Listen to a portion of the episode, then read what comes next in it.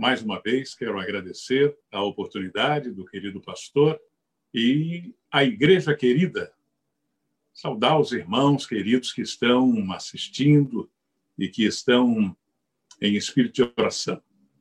Então, preparamos uma meditação, na verdade, em algumas famílias. É, mas não poderíamos deixar de comentar o que, na verdade, se passa hoje conosco. Creio que a nossa geração nunca ficou tão assustada com a morte como há dois meses atrás, porque agora parece que as pessoas já estão ficando sem medo. Há muitas pessoas na rua. Mas o mundo ainda está tentando se proteger com a máscara. Interessante que nós não tínhamos, não dávamos muita importância, não nos dávamos conta do que era mais importante para a nossa vida: o fôlego, o ar. E parece que as pessoas perceberam isso.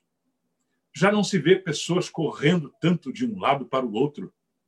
Às vezes perguntávamos a um amigo: e aí, tá tudo bem? Você estou na correria, estou na correria.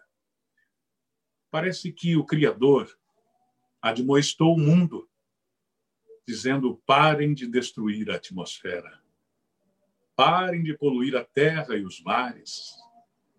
Vocês vão desejar respirar. A Bíblia, em Apocalipse 11, 18, Deus diz que destruirá os que destroem a terra. O desequilíbrio ecológico começou lá no Éden, depois do pecado, e aumentou muito a partir de 1800, com a Revolução Industrial. Desde então, houve uma explosão de invenções, e o, e o homem continua sendo o único animal que destrói a Terra. Que paradoxo impressionante. Todos os dias o homem destrói. O homem polui os mares. Calcula-se que mais de 60 mil espécies desapareceram e desaparecem a cada ano devido à poluição do ar, rios e mares. É muito lixo na órbita da Terra. Nós vemos muito lixo despejado, despejado também nos rios e mares. Mas em Apocalipse 11, gostaria de ler, compartilhar com os irmãos. Apocalipse 11, versículo 18, diz assim: na verdade, as nações se enfureceram. Chegou, porém, a tua ira e o tempo determinado para serem julgados os mortos, para se dar o galardão aos teus servos, os profetas, aos santos e aos que temem o teu nome, tanto aos pequenos como aos grandes, e para destruíres os que destroem a terra. Parece que as pessoas não estão se dando conta desta maravilha que Deus nos deu. O homem foi privado, de repente, de ver o mar, de sair, de ver os pássaros, de caminhar livremente pelas ruas. Todos ficaram dentro de casa, o mundo inteiro. De repente parou o corre-corre, a humanidade. Pararam as guerras, o desejo desenfreado de enriquecer, de acumular fortuna, de investir aqui e ali. Os aviões tinham parado. Não se via o ruído de motor nos ares, agora já estamos vendo, já estamos ouvindo. Os grandes transatlânticos parados. Mas, meus irmãos, que lições podemos tirar desta pandemia? Creio que Deus parou o mundo para, para as pessoas terem tempo para pensar, meditar, na verdade, no que é mais importante para a vida. Jesus mesmo disse: não é a vida mais do que o alimento e o corpo mais que as vestes? Creio que o Criador deseja que cada casa seja um altar para o Senhor. O mundo ainda está na expectativa para sobreviver dessa pandemia. Já tem mais de 100 vacinas sendo testadas em todo o mundo. Nenhuma em definitivo, mas as pessoas já estão mais confiantes. Tem muita gente nas ruas, parece que muitos já não estão com medo. Que tempo é esse, meus irmãos, na história da humanidade? Muitos assustados com a morte lá fora, outros usando o tempo para orar, para meditar, para ler mais a Bíblia, para ligar para um irmão, para um parente, para um amigo que talvez precise de uma palavra de consolo, de conforto. Parece que Deus está dizendo: cuidado com a família, cuidado com o seu semelhante. Se um contaminado for acontecer uma contaminação com um, todos serão afetados. E parece que Deus está dizendo: lembrem-se do que aconteceu com Adão. O vírus do seu pecado infectou toda a sua família e gerações inteiras. E nós, na verdade, queremos meditar, meus irmãos, em um texto da palavra de Deus, que está, na verdade, lá, é, aliás, em Gênesis, que é a primeira família, a família de Adão. Adão e Eva. E gostaríamos de meditar naquilo que deu errado com essa família. E também algumas famílias que vamos, de uma forma breve, meditar. Nós primeiro imaginamos que Adão, a família de Adão, como foi uma criação direta de Deus, tinha tudo para dar certo. Todas as gerações. Mas algo deu errado na família de Adão. E nós gostaríamos de analisar, sem rebuscar os princípios teológicos de inocência, queda e redenção, mas de uma forma simples. Nós gostaríamos de meditar o que deu errado na primeira família. Primeiro, Adão não assumiu sua culpa. A ordem foi para ele e não para sua esposa. Quantas vezes, meus irmãos, o homem deixa de ser o cabeça e acaba não conduzindo sua família com determinação, mas diante de Deus. Muitos continuam com a síndrome de Adão. Ao invés de reconhecer sua culpa, prefere acusar sua mulher, sua esposa. Adão deveria ter sido firme e dizer à sua esposa: ah, Eva, nossa casa é o altar do Senhor. Vamos consultar o Senhor sobre esse seu aí pseudo-amigo? E a Eva com fruto na mão. E Adão poderia dizer, oh, Eva, vamos ajoelhar aqui na nossa cabana, altar do Senhor? Talvez houvesse tempo ainda para Deus perdoar as maldições que sobrevieram. Mas o grande erro de Adão foi que ele deixou sua esposa sozinha. E já que Eva não teve um sacerdote em seu marido para interceder por ela, depois da sua precipitada decisão, e já que estivera sozinha, batendo um papo com um amigo lá no jardim, ficou ainda mais sozinha e mais indefesa quando o Senhor a questiona de sua atitude, lá em Gênesis 3, 13. Que é isto que fizeste?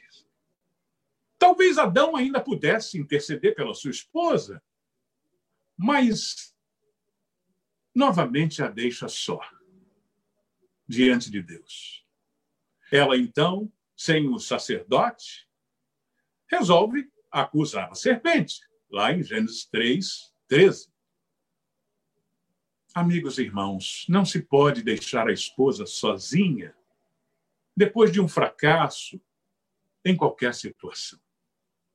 Amparar, interceder, estar junto é desafio para o marido. O marido fazer com a mulher sua casa altar do Senhor. O terceiro erro de Adão foi que ele deixou o pecado ir se tornando uma bola de neve. Adão se escondia de Deus.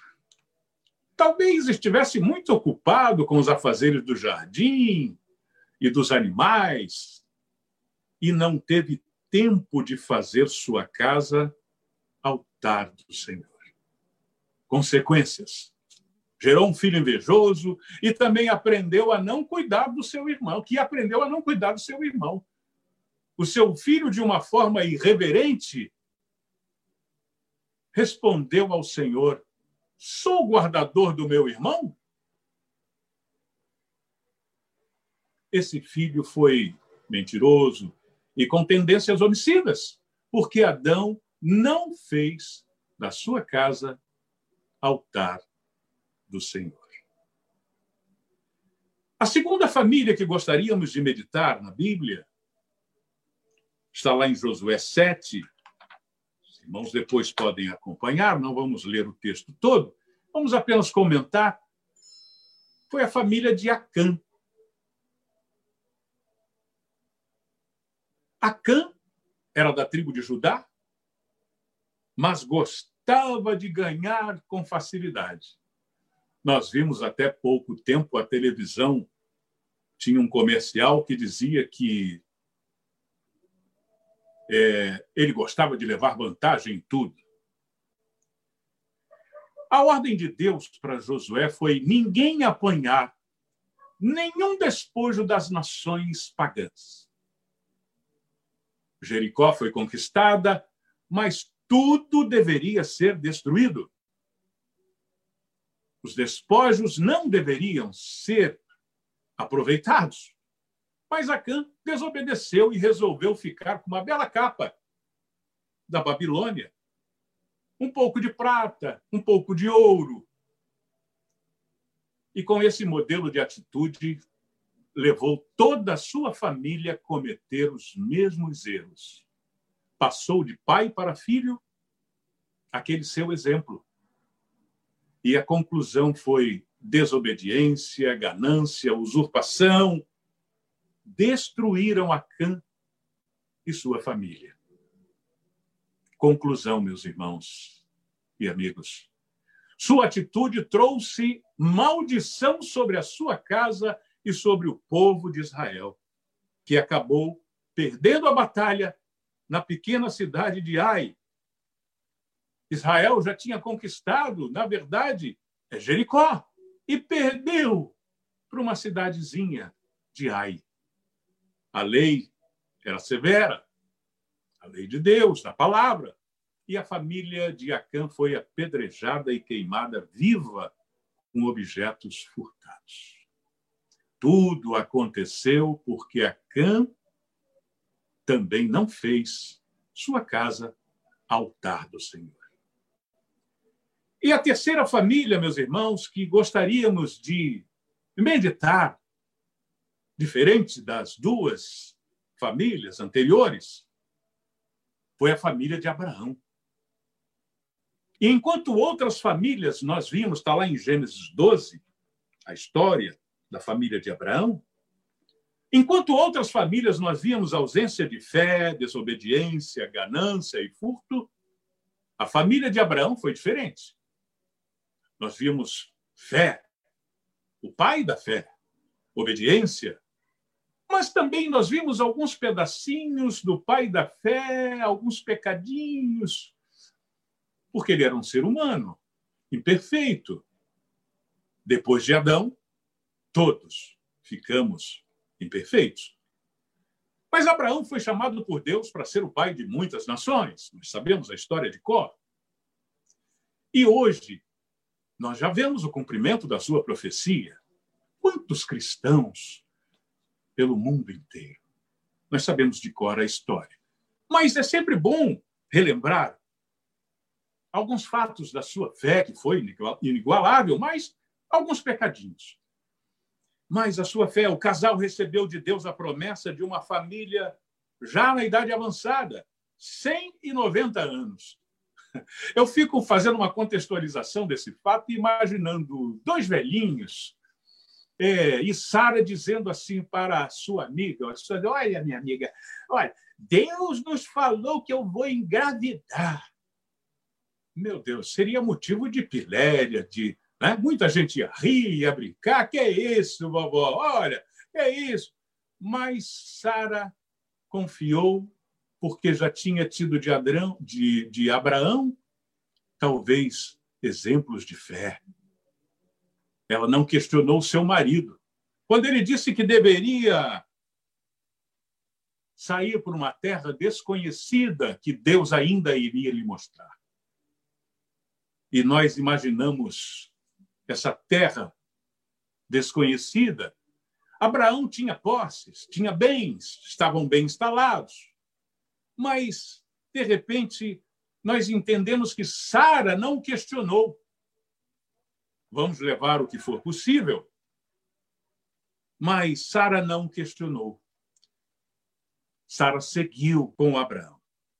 E nós podemos hoje imaginar quantos, quantas esposas acompanhariam o seu marido numa jornada de fé quando ele dissesse: Olha, o Senhor está me chamando para um lugar que eu ainda nem sei onde é, mas eu tenho que ir. Talvez a mulher o questionasse. Eu bem, você nem sabe o lugar que o Senhor mandou? Mas nós vamos deixar os nossos bens aqui, vamos deixar tudo. Levamos anos conquistando tudo isso e agora. Não, Sara, vamos levar o que a gente puder, mas vamos. E Sara obedeceu. Mas acontece que Sara era uma mulher muito bonita.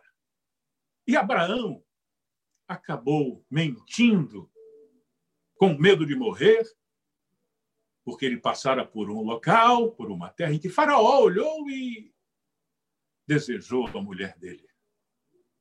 E diz a palavra de Deus lá em Êxodo 12 que Abraão até ganhou muitas coisas de Faraó. Eu trago essa realidade para a nossa vida hoje e fico imaginando que belo adjetivo Abraão teria ganho das pessoas conhecidas. Ele quase perdeu Sara. Se não fosse a intervenção de Deus, a história de Abraão seria outra. Mas a família de Abraão fez um altar no Monte Moriá e fez da sua casa altar do Senhor. Nós precisamos fazer de nossa casa, meus irmãos, sempre. O Senhor é quem guarda a casa, a cidade, as doenças, o mundo está apavorado com essas doenças que aí estão. Mas quem confia no Senhor, se nossa casa é altar do Senhor, nós temos de Deus, através das autoridades, fique em casa. E temos que obedecer. Muitas pessoas estão desobedecendo, estão saindo por aí, até sem máscara. Ah, não tem problema, se ficar um metro, um metro e meio distante, mas o mal ainda está por aí. Não sabemos ainda o que Deus vai fazer. Qual, qual é, na verdade, o final dessa história. Mas a verdade é que a nossa casa tem que ser, deve ser, é a oportunidade pelo amor de Deus, pela misericórdia pela graça, Ele está permitindo que a nossa casa seja altar do Senhor.